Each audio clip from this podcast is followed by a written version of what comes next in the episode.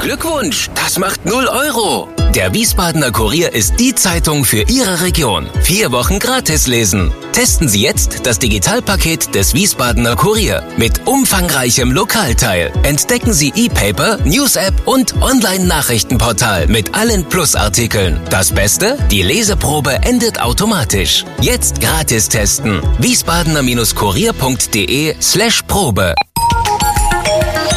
Wir sind VRM. Schröder trifft. Warum machen Sie, was Sie machen? Stefan Schröder, VRM-Chefredakteur, trifft in diesem Interview-Podcast spannende Gesprächspartner, die einen besonderen Lebenslauf, etwas Besonderes geschafft oder geschaffen haben. Willkommen beim Podcast Nummer 83 mit Reza Amari. Hallo, Herr Amari. Hallo. Vielen Dank, dass ich hier sein darf. Ich bin bei der Bundespolizei am Flughafen in Frankfurt zu Gast. Und zwar beim ersten Polizeihauptkommissar Reza Amari, Jahrgang 68, verheiratet, zwei Kinder, Beruf Bundespolizist. Alles richtig? Alles richtig. Okay. Werden Sie nicht langsam unruhig? 2017 sind Sie hierhin zurückgekehrt. Jetzt sind Sie schon vier Jahre auf einem Posten. Und wenn man Ihre Vita so anschaut, ist das fast unnormal, oder? Da treffen Sie tatsächlich den Kern und haben Sie meine Vita ganz gut studiert. Ähm, äh, 34 Dienstjahre bei der Bundespolizei, ein kurzer Ausflug nach Wiesbaden äh, für gut ein Jahr. Und ähm, ich war immer so ein Typ und bin so ein Typ, der dann immer nach ein paar Jahren eine neue Herausforderung sucht. Ich lese Nigeria, äh, Visa- und Dokumentenberater fürs Auswärtige Amt, Katar, Türkei, China, Vereinigte Arabische Emirate. Wie kommt es zu solchen Auslandsverwendungen? Also das Tolle ist, dass die Bundespolizei ähm, diese Möglichkeiten äh, bietet. Das waren ja auch nicht alles nur langfristige. Afghanistan 2015, 2016 waren tatsächlich 18 Monate. Das wird das uns auch nicht, länger beschäftigen ja, gleich, ja. ja. Das nicht am Stück. Aber die Bundespolizei ist tatsächlich weltweit im Einsatz. Ich habe heute erst die aktuelle Zahlen gehört. Wir haben pro Tag 599 äh, Beamte im Einsatz im Durchschnitt weltweit. Ja. An den Botschaften als Verbindungsbeamte in allen möglichen Ländern der Welt. Ja, und das ist eine spannende äh, Aufgabe. Man lernt viel dazu und es erweitert einem den Horizont. Ja. Ja gut, aber Sie sind Frankfurter Bub, also Sie hätten sich auch glücklich schätzen können, ich sag mal, in Oberrat zu arbeiten oder in Sachsenhausen. Das stimmt, Frankfurt in der internationalen Stadt. Ähm, und jetzt bin ich froh in den 34 Jahren, das ist übrigens mal das dritte Mal, dass ich jetzt am Frankfurter Flughafen eingesetzt bin. Als Bundesbeamter ist man ja bundesweit eingesetzt. Ich war auch an vielen Standorten aber jetzt gerne an meiner Heimatstadt, wo ich aufgewachsen bin, am Frankfurter Flughafen und hier ist auch genug Internationalität. Was ist denn bei Ihnen anders als bei anderen, dass Sie so einen Spaß daran haben, auch in anderen Ländern zu arbeiten, wenn es auch manchmal nur kurz ist? Was mich daran reizt, ist ähm, die Entdeckung des Neuen und des anderen. Das ist das, was mich äh, mein Leben lang begleitet hat. Hat vielleicht natürlich auch mit, meiner, ähm, mit meinem kulturellen Hintergrund zu tun, wobei der ist so relativ. Mein Vater stammt aus dem Iran, ähm, mhm. ist aber schon 1959 nach Deutschland gekommen. Ich bin hier geboren. Ich habe die Sprache nicht gelernt, was im Endeffekt auch ein Problem ist, was, was die Verbindung mit der Kultur aus dem Iran zu tun hat. Aber trotzdem, umso älter ich werde, merke ich natürlich, dass man irgendwie immer weitere Interesse hat. Und vielleicht hat das auch dazu geführt, dass ich äh, so offen bin und so neugierig bin äh, für andere Kulturen. Waren Sie mal im Heimatland Ihres Vaters? Ich war da das letzte Mal, als ich neun Jahre alt war und kann mich nur noch schemenhaft an einige ja. äh, äh, Dinge erinnern. Aber jetzt mal platt gesprochen, Sie waren länger in einem Nachbarland. 18 Monate haben Sie gerade gesagt, in Kabul vor allen Dingen, also in der Hauptstadt von Afghanistan. Was genau haben Sie dort gemacht und warum waren Sie da? Also die deutsche Polizei äh, war da sehr lange, muss man sagen. Sie ist ja jetzt auch medial bekannt geworden, ähm, noch etwas vor der Bundeswehr äh, abgezogen worden. Ähm, die deutsche Polizei hat dort Ausbildung gemacht, am Schluss nur noch Beratung gemacht. Ich selber war auch sozusagen in der Beratung eingesetzt. Äh, mein Schwerpunkt war aber am Anfang als Verbindungsbeamter zur NATO. Das heißt, wir, war als, wir waren eine kleine Polizeimission 2015 waren wir nicht mehr ganz so groß wie vorher. In der ISAF-Konstellation waren ja auch noch mehr Militärkräfte da. Dann wurde das ja in eine Beratungsmission mhm. RS äh, der NATO umfunktioniert und dann hat man auch das Kontingent der deutschen Polizeimission runtergefahren. Wir waren so roundabout 50 Kollegen. Und ich war dann schwerpunktmäßig dort sozusagen der Verbindungsbeamte zur NATO. Das war eine hochspannende Zeit und habe natürlich auch viele Dinge mitbekommen, die so rechts und links neben der deutschen Polizei dort laufen. Schwerpunkt war aber die Ausbildung und die Beratung der afghanischen Polizei und des, der Sicherheitsbehörden und des Innenministeriums. Wie hat man Sie auf diese Zeit vorbereitet? Man hat mich sehr intensiv darauf vorbereitet. Dafür gibt es ähm, ein Auswahlverfahren, in dem man sich stellen muss, dass man ausgewählt wird, Psychologen, die einen beurteilen. Dann gibt es ein Grundseminar, wo man sozusagen das Grundverständnis interkulturelle Kompetenz nochmal lernt, wobei ich das selber auch schon unterrichtet habe. Sie sind hab. ja selber Trainer, da kommen wir selber dafür, drauf, ja. früher Trainer. Ähm, und dann gab es dann nochmal in Lübeck bei unserer ähm, ähm, Akademie äh, nochmal einen intensiven Vorbereitungskurs der auch nicht ohne war. Also da wird man nochmal sehr deutlich, auch mit sehr brutalen Videos von Anschlägen irgendwie mhm. sensibilisiert, dass man sich sicher ist, was man da macht, welches Risiko man eingeht. Das fand ich aber auch eher gut. Äh, war aber dann auch manchmal grenzwertig, also so nach zwei Tagen nach diesen Videos, wo ich gesagt habe, oh mein Gott. Aber es gehört, glaube ich, auch dazu, weil es ist ja alles freiwillig. Also es wird niemand ja. gezwungen, ist anders wie bei der Bundeswehr, sondern das ist tatsächlich äh, freiwillig, was man, auf was man sich da einlässt, aber ich habe es nicht bereut hat sie trotzdem was überrascht, als sie dann ankamen? Also ich sag mal, der theoretische Teil war anders als die Praxis? Ähm, was mich, ja, die Sicherheitslage war angespannt, wo ich da war. Ich hab, wir haben viele Anschläge äh, mitbekommen. Manchmal war es dann auch so, dass man da gerade irgendwie weggefahren ist und zehn Minuten später hm. gab es an der Stelle einen Anschlag. Da hat man noch äh, länger drüber nachgedacht. Was aber mich immer begleitet hat bei der Bundespolizei, war das Urvertrauen in die Organisation und in, die, in das Thema Eigensicherung. Das heißt, das Thema Sicherheit der, der eingesetzten Beamten ist in Deutschland und auch im Ausland ein ganz, ganz hohes Gut. Und dem Vertrauen habe ich mich gestellt und letztendlich auch äh, ja. hat sich auch bewährt und hat sich auch gezeigt. Das heißt, wir sind ganz oft durften wir einfach gar nicht rausfahren, weil wir hatten eine eigene Sicherheitsabteilung, ähm, die gesagt hat, das ist heute zu gefährlich und meistens haben sie recht behalten. Wie ist die Familie damit klargekommen? Ähm, für meine Familie war es ein, großes Thema. Mein Sohn war damals vier, vier fünf Jahre alt. Ähm, ich war zwar 18 Monate da, aber ich konnte alle sechs, acht Wochen mhm. für 10 bis 14 Tage nach Hause fliegen. Das wurde auch bezahlt. Das hat auch geholfen, das ist auch notwendig, weil aus Sicherheitsgründen ist man da in einem gesicherten Camp eingesperrt. Man hat ja eigentlich keine großen sozialen Kontakte. Mhm. Das heißt, eigentlich sind sie 24 Stunden mit ihren Kollegen da und irgendwie sind sie auch doch 24 Stunden im Dienst, in Anführungsstrichen, ja. in, in, in so einer Gefahrengemeinschaft, wie wir das immer genannt haben. Und ähm, wichtig war der, der Rückhalt meiner Familie. Das heißt, meine Frau hat dann Ja gesagt und ähm, selbst meinen Fünfjährigen habe ich dann gesagt, als er gefragt hat, was machst du da? Und ich habe gesagt, die brauchen Hilfe und äh, das ja. kann ich denen bereitstellen. Und dann hat er gesagt, Papa, das ist gut, dann mach das. Mhm. Ja. Haben Sie dort, das nennt sich, glaube ich, grüne Zone, ja, in mhm. der man sich befindet, haben Sie äh, darüber hinaus eigentlich Kontakt zu Menschen im normalen Leben bekommen können oder hat, hat sich das auch nur hinter den Mauern abgespielt? Ja, der einzige große Kontakt zu den Menschen vor Ort war eigentlich über die sogenannten Ortskräfte, über die jetzt viel gesprochen wird. Das heißt über äh, Afghanen, die bei uns angestellt waren, in der Regel als Übersetzer. Ähm, das war eigentlich der Kontakt zu dem Land. Äh, und ich habe den sehr intensiv gesucht und da hat sich auch eine Freundschaft entwickelt mit einer Ortskraft und einem Übersetzer, der mittlerweile auch jetzt hier in Deutschland ist. Ähm, und das war eigentlich eine ganz wichtige Geschichte, weil für mich waren diese Menschen mehr als nur Übersetzer, sondern es waren tatsächlich auch Berater, Kulturversteher ähm, und sie haben uns teilweise auch das Leben gerettet, weil auch sie manchmal gesagt haben, fahrt lieber morgen nicht raus, das könnte ja. morgen gefährlich werden. Sie haben im Vorfeld erzählt, dass Sie einer Ortskraft auch geholfen haben, nach mhm. Deutschland zu kommen. Das ist dieser Übersetzer, ja. Mhm. Genau. Wie schwierig ist das? Weil man liest ja viel darüber, dass ähm, das Bemühen groß sei, aber der Erfolg sehr zwiespältig. Also, wir hatten für die deutsche Polizeimission ähm, natürlich in den letzten 10, 15 Jahren äh, äh, etliche ähm, äh, Dolmetscher dort eingesetzt und man muss auch sagen, viele sind auch hier, also unabhängig jetzt von dem Abzug, gab es schon ein Ortskräfteverfahren, wo also Leute, die gefährdet waren, dann einen Antrag gestellt haben und die dann auch aufgenommen worden sind in dem Land. Ähm, es war natürlich jetzt etwas schwieriger, weil der Abzug relativ schnell ging. Und dann war es schwierig, tatsächlich auch jetzt faktisch das umzusetzen, die Leute schnell hierher zu holen. Vor allen Dingen ist die Hauptschwierigkeit, dass die deutsche Botschaft auch aus Sicherheitsgründen, die ist ja damals angegriffen worden, die Visastelle nicht geöffnet hat. Das heißt, und die Visa braucht man. Und die Visa braucht man grundsätzlich da rauszuholen.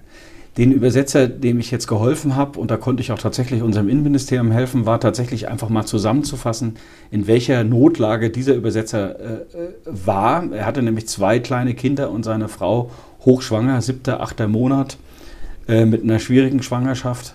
Und dieser Übersetzer ähm, war zuvor auch in Deutschland äh, mit einem Stipendium und hat bei der Bundeswehr eine Offiziersausbildung gemacht. Also einer unserer Top-Übersetzer, der hervorragend perfekt Deutsch spricht, der unter anderem für den Bundesaußenminister, für den Bundesinnenminister, wenn er in Afghanistan waren, auch mit dem Präsidenten übersetzt hat. Und ich habe gesagt, mhm. solchen Leuten müssen wir jetzt dringend helfen. Ich hatte den Kontakt noch zu ihm und wir konnten dann, und das hat mich sehr, sehr positiv überrascht von unserem Bundesinnenministerium, auch die wirklich ähm, äh, sich dankbar gezeigt haben und auch mich dann unterstützt haben in meinen Bemühungen, den sehr schnell unkonventionell nach Deutschland zu holen. Und wir haben das in diesem Fall auch sogar ohne Visum hinbekommen. Mit Familie? Ähm, mit Familie. Der ist also mittlerweile ja. hier. Äh, ähm, der Kontakt ist auch noch da und die Hilfe hört auch nicht auf. Das ist so eine tiefere innere Verbindung. Wir telefonieren jetzt regelmäßig. Ich unterstütze ihn bei Behördengängen mhm. und jetzt auch bei der Arbeitssuche. Ähm, das ist einfach eine tolle Geschichte. Ich habe auch gesagt, das kommt aus von so einem inneren Antrieb, weil man war in so einer schwierigen Lage und diese Menschen haben uns dazu unterstützt. Und das Tolle war, dass sich ganz viele Kollegen, die das gehört haben, dass der Dolmetscher jetzt hier ist und gesagt haben, Risa, wenn wir da dich unterstützen können oder ja. den, sag mir einfach Bescheid. Und das war eine tolle Solidargemeinschaft, ähm, äh, auch von den Kollegen, die sich da einfach gemeldet haben bei mir. Sie mussten ja den Alltag irgendwie strukturieren äh, in, innerhalb dieser Blase, in der Sie sich befunden mhm. haben. Und da habe ich gelesen, Sie haben auch mal regionale Spezialitäten dort ausgepackt und haben die Leute dort vor Ort mit äh, hessischem Essen überrascht. Ja, das ist eine ganz witzige Geschichte. Das war, ähm, äh, Sie haben dann ja dann viel Zeit irgendwie nach Dienst und können nicht so viel machen. Und wir, das war ja eine äh, deutsche Polizeimission, wo also Bundespolizei mhm. und äh, Polizisten fast aus allen Bundesländern da sind. Und dann haben wir mal einen bayerischen Abend gemacht und einen sächsischen Aha. Abend und auch einen hessischen Abend. Und das Tolle ist, dass wir logistisch an die deutsche Feldpost angegliedert sind. Das heißt, man konnte bei Amazon oder äh, irgendwo im Internet ja. was bestellen und das hat zwar ein bisschen länger gedauert, das geht dann über Darmstadt, aber das ist dann angekommen und dann haben wir uns tatsächlich irgendwie Apfelwein und Handkäse und, und, und Frankfurter Rindswürste bestellt und haben dann einen hessischen Abend gemacht mit, mit zwei hessischen Polizisten und ja. Äh, das war einfach, das sind Riesenerlebnisse, die sie nie vergessen, äh, in, so ein bisschen Heimat ähm, in diese Fremde zu bringen. Und tatsächlich hat jemand Apfelwein getrunken? Tatsächlich. Also einigen hat es geschmeckt, vielen nicht. Ich sage immer, das erste Glas tut weh, aber beim zweiten äh, fängt es meistens an zu schmecken.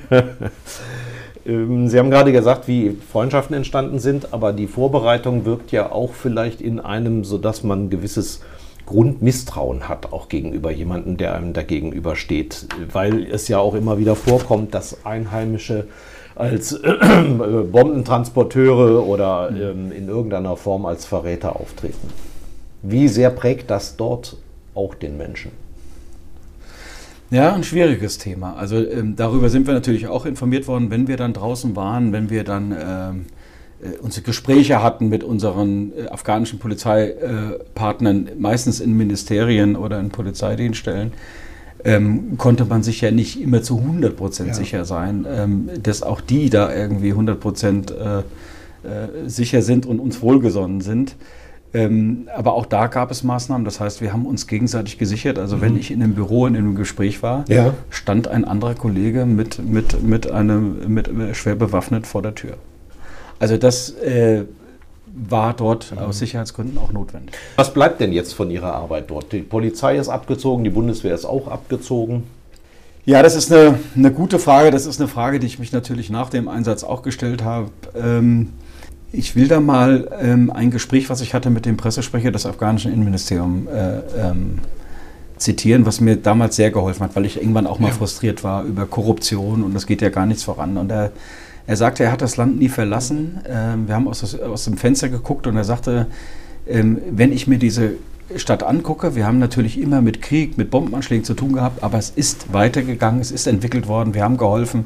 Wir sehen wieder Frauen auf der Straße, wir sehen wieder Mädchen und äh, Frauen, die zu, Schule gehen. Also es ist nicht so, dass es nichts gebracht hat. Die Situation jetzt ist natürlich schwierig und es bleibt abzuwarten und natürlich ist es für einen persönlich auch ein bisschen frustrend und man guckt natürlich mit Sorge äh, in das Land, was passiert und hoffentlich äh, ähm, wird der Rückschritt durch die Übernahme der Taliban nicht wieder zu groß. Ja. Sie haben ja vor allen Dingen auch jungen Frauen in den Dienst verholfen. Ist die Lage jetzt für die besonders kritisch? Also das ist, ähm, ich glaube, für alle, ähm, vor allen Dingen für die Sicherheitsbehörden, für das Militär und für die Polizei jetzt eine ganz, ganz schwierige Situation, weil, weil sie jetzt äh, stark kämpfen müssen und weil sie natürlich weniger internationale Unterstützung ja. haben. Ich meine, unser Bild von Afghanistan ist sehr stark auch durch äh, Beiträge geprägt, die vom Umland gemacht werden, aus Dörfern, Menschen, die an, mhm. Analphabeten sind. Sie haben ja vor allen Dingen in einer Stadt wie Kabul mhm. gearbeitet. Wie stark ist da der westliche Einfluss auch zu spüren? Der war eigentlich, äh, eigentlich ziemlich groß, vor allen Dingen bei den jungen Leuten. Also in diesen Ländern, was man ja immer unterschätzt, ist, äh, ist die Anzahl der Bevölkerungsanteile von jungen Menschen ja, ja unheimlich hoch. Ja. Äh, äh, und diese jungen Menschen äh, hatten alle ihr Smartphone, sind bei Facebook, sind auf sozialen Medien unterwegs und sind, sind auch, auch dadurch, vor allem durch die sozialen Medien, sehr westlich orientiert. Ja. was mich dazu führt, auch nochmal mein Thema, was ich dann, ähm, ich war nochmal 2018 und 2019 für vier Wochen in Afghanistan in der Beratung. Da habe ich nochmal das Thema Kommunikation ein ähm, bisschen beraten und vor allen Dingen ging es darum, ähm, die afghanischen Sicherheitsbehörden waren so ein bisschen natürlich auf Propaganda geschürt. Also es gab einen Anschlag und man hat mhm. dann versucht, um die Taliban nicht groß zu machen, zu sagen, es gab nur zwei Tote und drei Leichtverletzte. Aber die jungen Leute sind auf die Straße und haben mit ihren Handys bei Facebook und bei Twitter äh, 50 äh, Leichen äh, aufgenommen und reingestellt. Ja. Und ich habe denen gesagt, ihr verliert damit das Vertrauen. Das funktioniert mhm. so nicht mehr. Ihr müsst im Prinzip die Wahrheit sagen, weil die sozialen Medien führen dazu, dass der Bürger sieht, es gab hier 50 Tote mindestens. Äh, es war ein ganz schlimmer Anschlag. Und wenn ihr als offizielle Pressestelle des Innenministeriums sagt, es gab nur drei Tote, dann habt ihr mhm. einen Vertrauensverlust. Äh, und das ist schwierig. Das war so ein bisschen das Hauptthema, was ich am Schluss hatte. Ähm, auch als, als weniger als Polizist, sondern als ich sag mal als Kulturbeobachter, können Sie sich vorstellen, dass man dieses Rad so brutal nochmal zurückdreht? Sie haben von den vielen aufgeschlossenen jungen Leuten erzählt, die haben ja auch oft eine universitäre oder eine mhm. bessere Schulausbildung, ja. auch die Mädchen. Und jetzt kommen die Taliban und wollen da wieder die Steinzeit einführen. Das kann man sich doch gar nicht vorstellen, dass das funktioniert. Also ich glaube, da muss man unterscheiden äh, von, wie Sie schon angedeutet haben, von Land und Stadt. Äh, in, in Kabul kann ich mir das eigentlich nicht mehr vorstellen, ehrlich mhm. gesagt. Ähm, äh, und ähm, da hoffe ich auch, dass man das äh, soweit hält. Ähm, auf dem Land ist es natürlich schwierig, weil Sie schon, wie Sie angedeutet haben, was die Bildung betrifft, ähm, haben es natürlich dort die Leute leichter, auch sozusagen die Taliban geht ja dann auch über den Islam, ja. wie wir es aus anderen Ländern auch kennen, mit äh, der Bereitstellung von Essen und Trinken und ähm, sie auch dann zu ködern. Und den Leuten bleibt manchmal gar nichts anderes übrig. Ja? Ja. Also wenn sie tatsächlich infrastrukturell dann von den Taliban besser versorgt werden und was zu essen und was zu trinken bekommen, dann kann man es den Menschen auch nicht ver, ver, verübeln. Das ja, natürlich. vielleicht auch deswegen alleine schon anschließen. Ja. Erst kommt das Essen, dann mit die Moral, sagt genau. recht. Genau. Wie ist Ihr Eindruck von den Polizeikollegen dort gewesen? Ähm, hat Ihre Arbeit gefruchtet? Hat die Arbeit Ihrer Kollegen gefruchtet? Ja, es ist, es ist schwierig zu beurteilen. Was ich gut fand, Deutschland hat immer diesen Ansatz genommen, ähm, der war dreigeteilt. Das heißt beispielsweise, wir haben also äh, subventioniert, wir haben eine Polizeiwache oder einen Absperrposten oder einen Zaun oder eine äh, Sicherung irgendwie finanziert. Mhm. Ähm, wir haben Material bei, beigestellt, also auch äh, zu erkennen von Urkundenfälschungen oder Waffen äh, oder Polizeitechnik, Funkgeräte, Computer etc. Und was uns aber wichtig war, das war immer ein Dreiklang. Wir haben aber auch die Sachen geschult. Das heißt, wir haben es denen auch erklärt, weil viel, viele Probleme gibt es in diesen Ländern, wenn sie aus westlichen Ländern teure technische Geräte zur Verfügung stellen, die aber nicht bedient werden können. Hm. Und somit war der deutsche Ansatz immer, immer, immer ein Dreiklang, dass wir sagen, das, was wir finanzieren, ähm, ähm, tun wir letztendlich auch erklären, einführen, warten und letztendlich auch den Leuten erklären, damit sie es auch sicher handhaben können.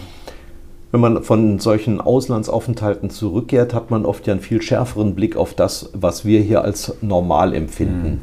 Mhm. Was ist Ihnen da besonders aufgefallen? Oder was haben Sie womöglich wieder zu schätzen gelernt? Ja, das ist natürlich ein Effekt. Da ist der Mensch so, am Anfang, als ich, also nach den 18 Monaten, als ich wieder zurückkam, musste ich erstmal wieder lernen, hier klarzukommen. Das hat auch zwei, drei Monate gedauert. Die Auszeit habe ich mir auch genommen. Auch das übrigens in der Vorbereitung wurde uns gesagt, du wirst lernen müssen, wieder anzukommen, auch ja. dich wieder hier zu integrieren in diese Gesellschaft, in dieses Leben und in deine Familie. Ähm, das war äh, letztendlich äh, ein, ein, schwieriger Prozess. Jetzt helfen Sie mir nochmal mit der Frage. Jetzt, naja, dieses Ankommen bedeutet auch, Sie sehen die Verhältnisse Stimmt. in Deutschland ja. viel klarer, weil Sie äh, nicht, Vorsicht, das Mikro, ja. weil Sie vorher das alles als normal genommen haben, was genau. jetzt vielleicht unnormal ist. Also das war am Anfang noch viel stärker, dass man sozusagen das zu schätzen weiß, was man hier hat, äh, dass wir merken, dass wir in einer Konsumgesellschaft leben, dass wir eigentlich Dinge im Überfluss haben und dass die Probleme, die wir in Deutschland haben, also das war ja alles jetzt auch vor Corona, eigentlich, sagen wir mal, ähm, nicht so schwerwiegend sind wie die Probleme, die Menschen in Afghanistan und in solchen äh, Ländern haben. Der Effekt, muss man aber sagen, geht natürlich nach sechs, acht Monaten, zehn Monaten ja. dann auch fairerweise wieder ein bisschen weg. Ein bisschen bleibt es aber noch wieder da, weil man sich immer wieder daran erinnert, Nachrichten dann immer wieder gehört. Ähm, äh, oder jetzt die Aktion mit dem Dolmetscher, wo ich helfen könnte, wo wir die Geschichten hören, der mir auch sagte, er wollte eigentlich in dem Land bleiben. Er sagte, es wird jetzt aber echt schwierig und auch zu gefährlich für ihn. Und ich mache mir dann auch immer wieder bewusst, äh, wenn man hier mal unzufrieden ist, dass eigentlich die Probleme, die wir hier haben, doch noch sehr klein sind in der Relation.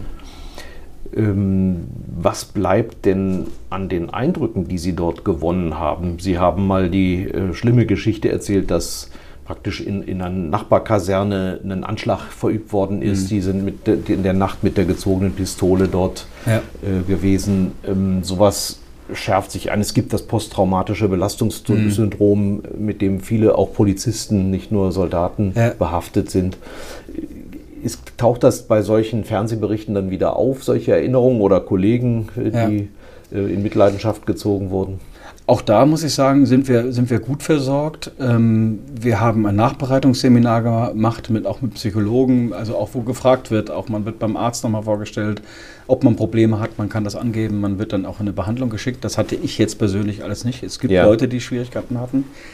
Interessanterweise ist aber äh, eine Geschichte, ähm, die mich dann hier doch stärker belastet hat, als ich dachte. Ich habe mir dann auch zwei, drei Tage Auszeit genommen. Das Camp, wo ich gewohnt habe, 2015, 2016, ist sehr schwer bombardiert worden und da sind auch sozusagen Angestellte von dem Camp, von der Logistik, von der Firma, äh, das waren in der Regel Filipinos, ums Leben gekommen, die ich kannte. Mhm. Und äh, das hatte mich dann nochmal eingeholt. Und dann ging es mir auch zwei, drei Tage nicht gut. Das hatte ja auch mein Chef mitbekommen habe mir dann eine Auszeit genommen und hatte auch äh, mir ein Gespräch gesucht. Also ganz interessant, wirklich ein paar Jahre später hat mich dann diese Geschichte, dieses Camp und ich hatte auch Bilder zugeschickt bekommen. Das heißt, wenn Sie dann sehen, ja. das war doch mal mein Büro oder da habe ich gewohnt und Sie sehen das halt, wie das völlig zerbombt ist, haben diese Bilder mich wieder eingeholt und haben mir tatsächlich dann auch für zwei, drei Tage, ähm, ähm, also es war schwierig. Das war eigentlich, eigentlich die schwerste Zeit sozusagen, die ich hatte. Das war ein paar Jahre später, ja. durch diesen Anschlag, der erst ein paar Jahre später war. Und kurz nachdem Sie zurück waren, waren Sie noch fast euphorisch und haben gesagt, ich könnte mir vorstellen, wieder hinzugehen. Das ist jetzt verbaut.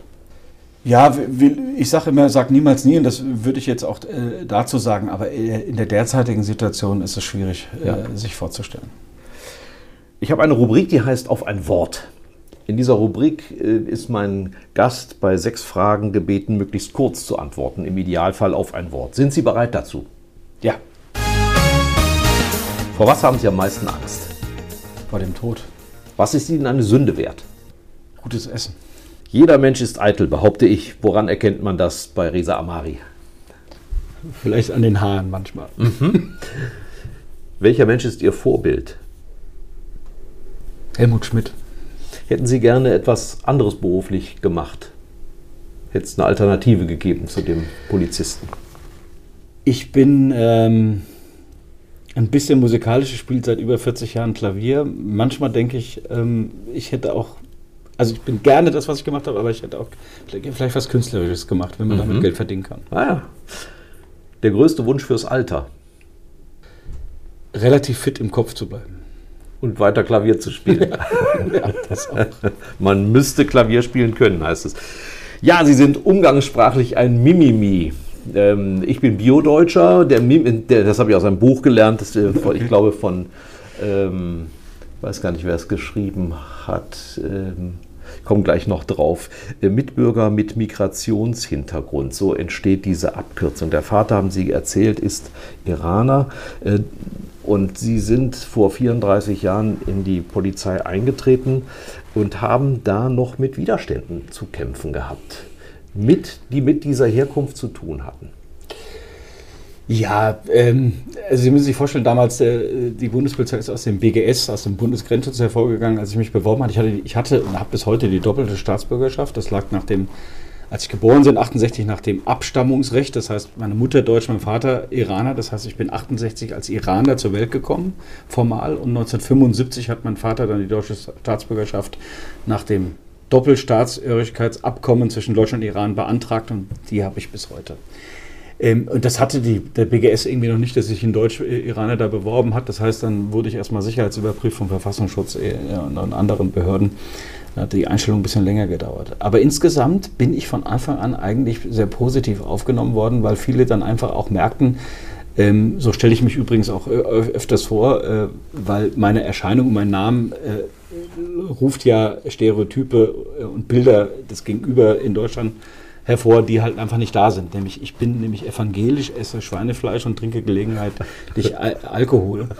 Und damit rechnen die meisten nicht, wenn sie meinen Namen äh, lesen ja. und äh, wenn sie mich sehen. Ähm, und das hat eigentlich auch dazu geführt, ich war zum Beispiel der äh, Hundertschaftssprecher der Auszubildenden beim Bundesgrenzschutz, bin gewählt worden. Also ich hatte nie das Immer Gefühl... Immer mit der Klappe vorne weg. Ja, ja, also ich hatte nie das Gefühl irgendwie, dass das irgendwie zur Benachteiligung geführt hat. Natürlich gab es dann Momente, in der Ausbildung gab es einen offensichtlichen Skinhead irgendwie, der ist immer an mir vorbeigelaufen und gesagt, scheiß Türke, hat er immer gerufen.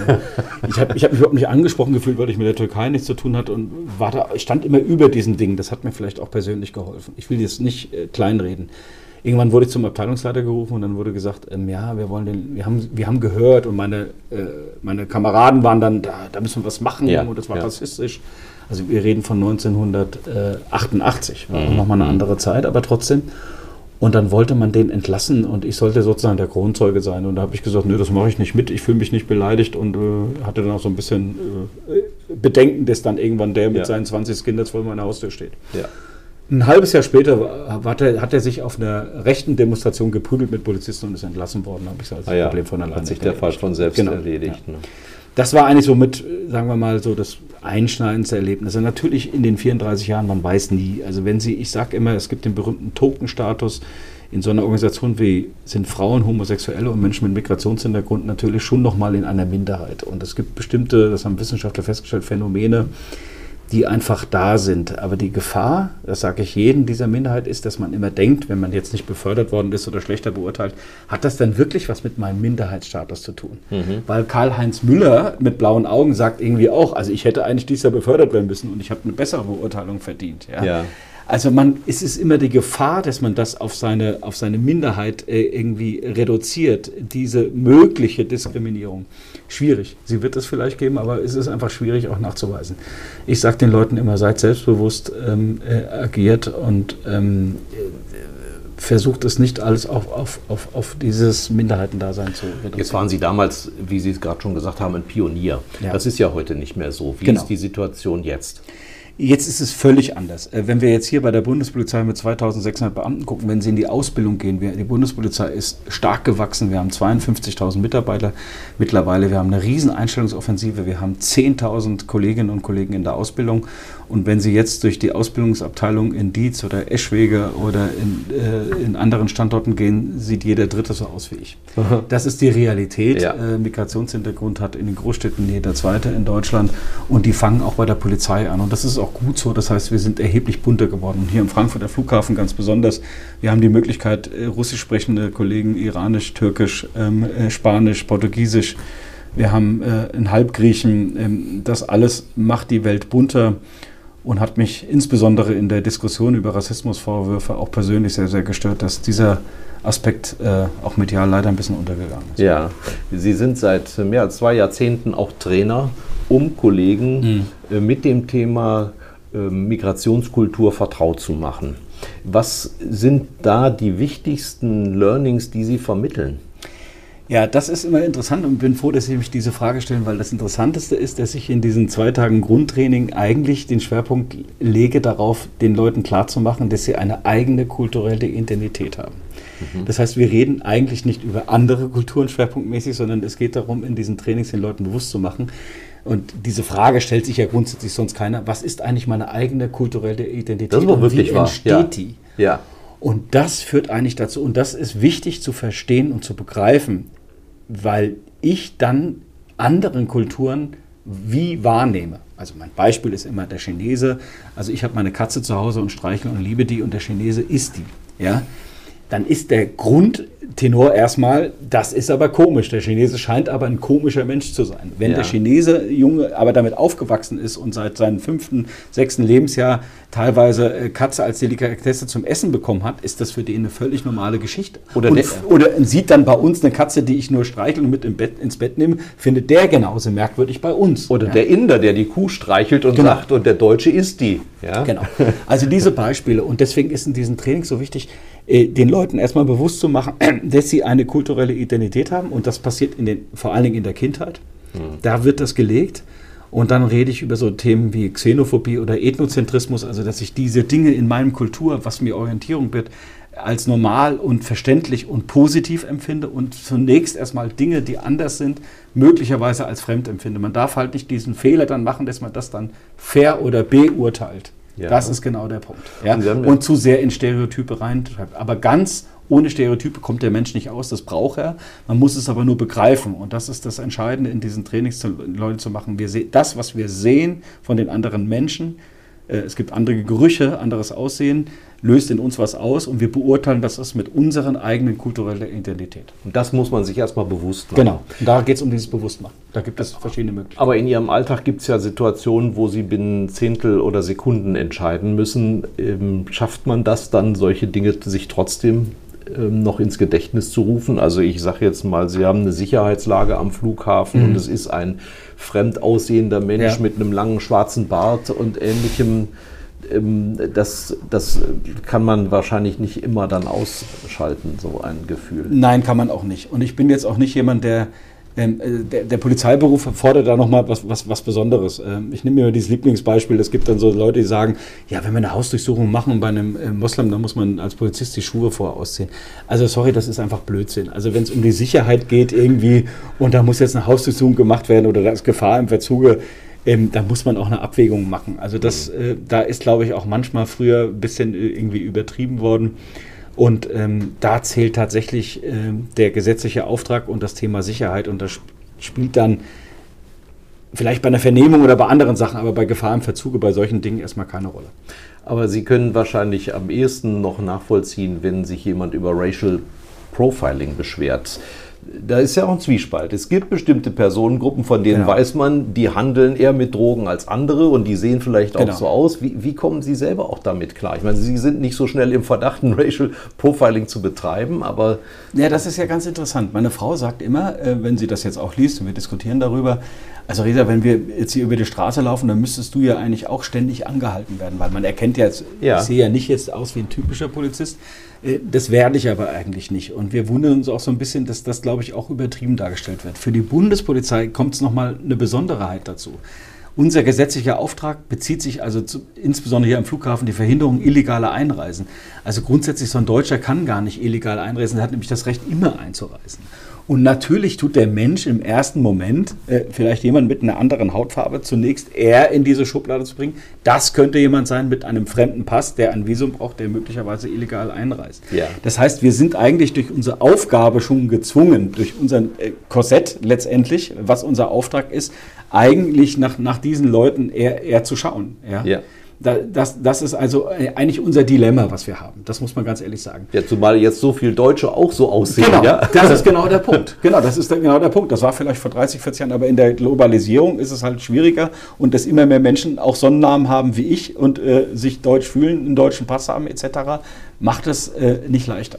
Aber es wäre unfair, das wirklich jedes Mal auch Racial Profiling deswegen äh, äh, zu unterstellen. Das muss ich so klar sagen.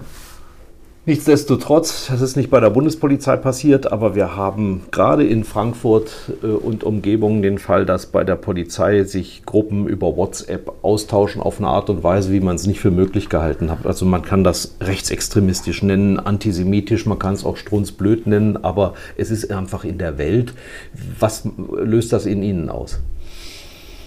Also ich will deutlich machen, dass ähm, also es mir nicht zusteht, also erstens unser, unser, unser Nachbar äh, mit dem wir übrigens sehr, sehr gut zusammen mit der hessischen Polizei und auch sehr eng zusammenarbeiten müssen, irgendwie zu bewerten. Zweitens ähm, laufen da noch Verfahren. Was ich sagen kann, ist, dass das äh, natürlich auch für mich persönlich ein, ein, ein No-Go ist, ähm, wir bei der Bundespolizei einen, einen, sehr, sehr hohen Stellenwert haben, was die Fortbildung und die Prävention betrifft, was solche äh, Dinge geschehen. Ähm, wir auch logischerweise jetzt auch nochmal diese Vorfälle zum Anlass genommen haben, werden nochmal stärker reinzugehen in diese Thematiken, zu sensibilisieren. Das Hauptproblem ist, glaube ich, bei dieser Thematik ist, dass unterschätzt worden ist, ähm, was WhatsApp etc. macht. Ja. Äh, wenn ich diese Dinge empfange, und eigentlich denke ich, identifiziere mich nicht damit, ähm, ich äh, teile die, die Auffassung nicht, das, was dieses Bild ausdrückt, etc. Aber das ist eigentlich schon verpflichtend ist, diese Dinge zu melden. Mhm. Das ist der Punkt und ich glaube, das ist jetzt mittlerweile auch angekommen und das ist eine ganz, ganz wichtige Lehre, die wir daraus ziehen müssen. Und auch ich persönlich glaube nicht, dass das Ausmaß so groß ist, dass es tatsächlich, ich will es nicht schönreden, ja. tatsächlich alles mit einer rechten Gesinnung ist, sondern dass da einfach vielleicht auch eine Naivität betrifft, äh, getroffen ist, dass man da zu wenig reagiert hat, einfach konsequenter auch diese Dinge abzulehnen und äh, zu melden, wenn sie da über WhatsApp äh, zugeschickt worden sind. Ganz anderes Kapitel. Der Politiker Amari mhm. oder der politisch tätige Mensch. Ähm, ich habe gelesen, Sie sind in Ihrem Heimatort in der Nähe von Koblenz. Ähm, ursprünglich hieß es Kommunalberater, aber Sie sind dort jetzt auch, glaube ich, im. Äh also ich war, nein, ich war, ich war im Gemeinderat drin. Tatsächlich musste dann aber für Afghanistan, was heißt musste, ich habe das dann aufgegeben, weil wenn ich 18 Monate weg bin, habe das äh, Mandat dann abgegeben.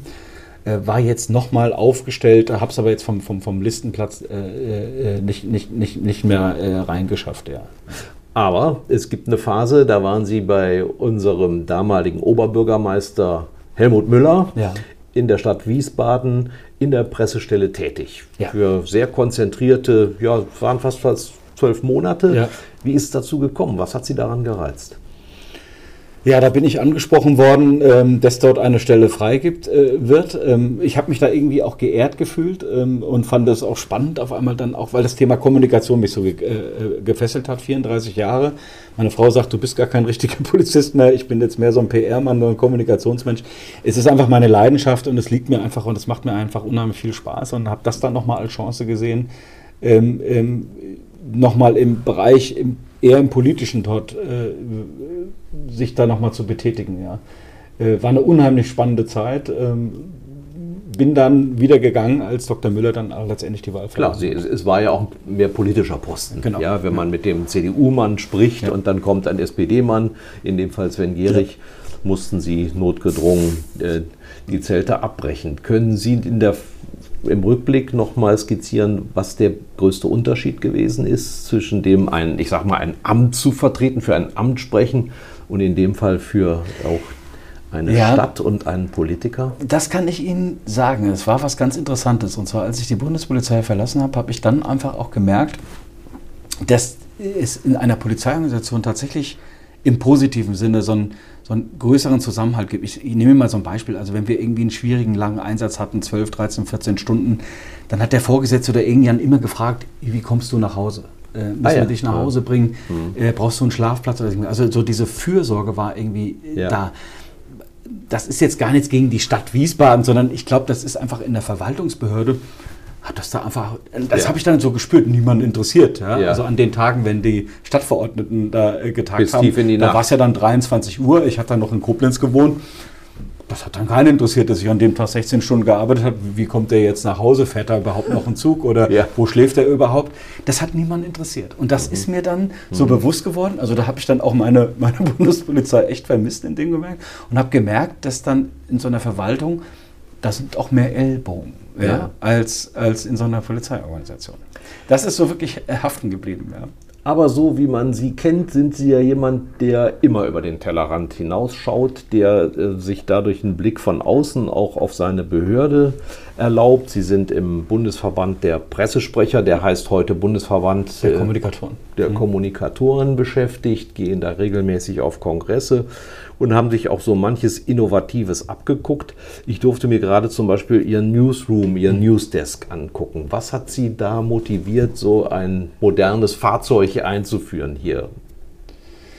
Ja, ähm, tatsächlich auch das Thema, was, was, was wir vorhatten. Wir hatten ja äh, mit der Diskussion über ähm, Floyd, über diesen schlimmen Vorfall in den USA, ähm, wo der Polizisten. Äh, ich kann nicht mehr atmen, sagt er. Ne? Genau. Ne? Ja. Und, äh, und, dann hatten wir ja letztendlich auch hier äh, eine Diskussion, auch eine Kritik an der deutschen Polizei, auch zum Thema Rassismus. Und mir war es einfach wichtig, dass ich gesagt habe, wir müssen die Prozesse nochmal schärfen äh, äh, in unserer Kommunikation ähm, äh, besser werden und transparenter werden. Und dazu habe hab ich mir viel angeguckt ähm, und halte diesen, das Prinzip des Newsrooms, also den Content und die Inhalte in den Vordergrund stellen und sehr aktiv nach Themen zu suchen, die interne Kommunikation und die externe Kommunikation für, für sehr geeignet, ähm, dort was zu bewegen. Und die ersten Monate haben gezeigt, dass das, äh, glaube ich, der richtige Weg ist, den wir da eingeschlagen haben.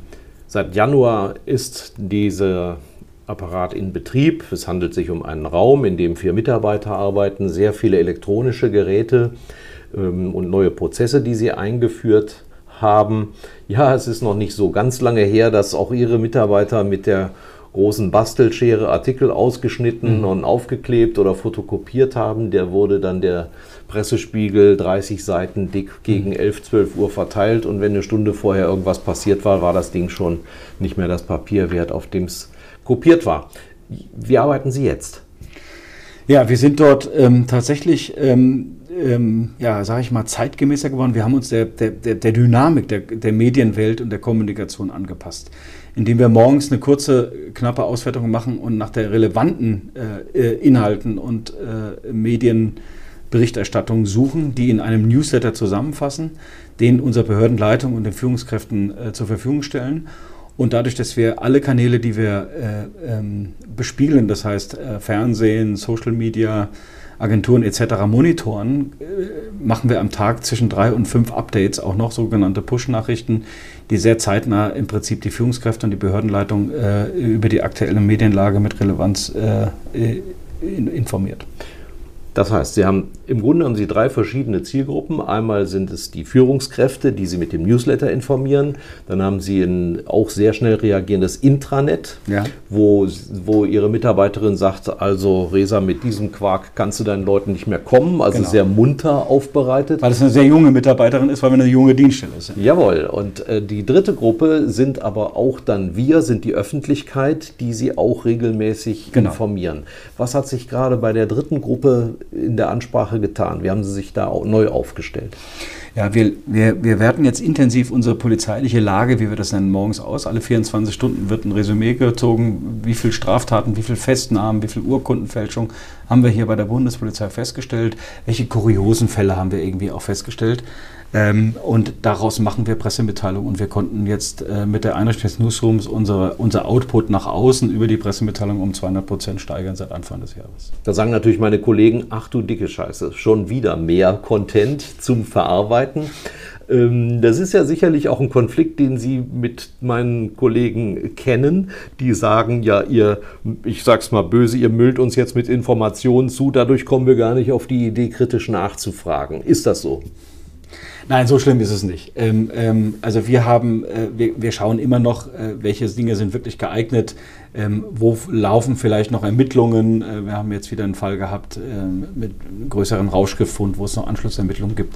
Da können wir noch nicht drüber berichten. Also es sieht jetzt nicht so sich aus. mit dem Zoll in dem Fall auch Genau, da müssen wir mit dem Zoll uns absprechen. Ähm, also das ist jetzt nicht so, dass wir da am Tag drei, vier Meldungen raushauen, sondern das äh, ist immer noch in Maßen, dass wir die Leute also nicht äh, jetzt überfrachten. Das glaube ja. ich nicht. Aber interessanterweise sind bei Twitter unterwegs. Mhm. Sie haben, wie viel sagte der Kollege, 200.000 Follower oder, nee, oder wie viel nee, habe ich? 22.000. Ja, ja, 22.000. Ja, Journalisten können ja. nicht rechnen, das wissen Sie. Ähm, da gibt es Leute, die sind mit der Videokamera unterwegs, mhm. also wirklich hochmodern. Wie schaffen die sich das Know-how denn an? Ja, teilweise äh, bringen die Leute das mit, teilweise haben wir Fortbildung gemacht. Äh, wir haben also gerade für diese Kurzvideos haben wir ein Training gemacht. Äh, wir haben halt auch teilweise Talente. Wir haben jetzt auch eine Mitarbeiterin äh, gewinnen können, die tatsächlich Kommunikationswissenschaften studiert hat, einen Master darin gemacht hat. Das äh, äh, ermöglicht uns nochmal sozusagen jemanden den Blick von außen mit reinzubringen und vor allen Dingen Fachkompetenz zum Thema Kommunikation mit reinzubringen im Newsroom. Und das hat sich bisher auch sehr gut bewährt. So, Sie sind jetzt also 68, 53, wenn ich hochrechne. Ja. Äh, wie groß ist denn der Drang, Eingangsfrage in Erinnerung bringend, äh, nochmal was anderes zu machen, vielleicht nochmal die Nase auch in ein anderes Land zu stecken? Äh, will ich nicht ausschließen. Äh, und äh, Sie haben natürlich recht, äh, äh, obwohl wir uns gar nicht so gut kennen, dass Sie tatsächlich den Nerv da getroffen haben, dass ich nach drei, vier, vier Jahren manchmal auch überlege, vielleicht wieder was anderes zu machen. Es gibt noch nichts Konkretes, mal schauen. Vielleicht tut sich noch mal was, äh, was europäisch ist in einer europäischen Sicherheitsbehörde. Vielleicht da noch mal die Kommunikation zu machen. Das wäre noch mal eine Herausforderung, ja. der ich mich noch mal gerne stellen würde. Vielen Dank, Reza Amari.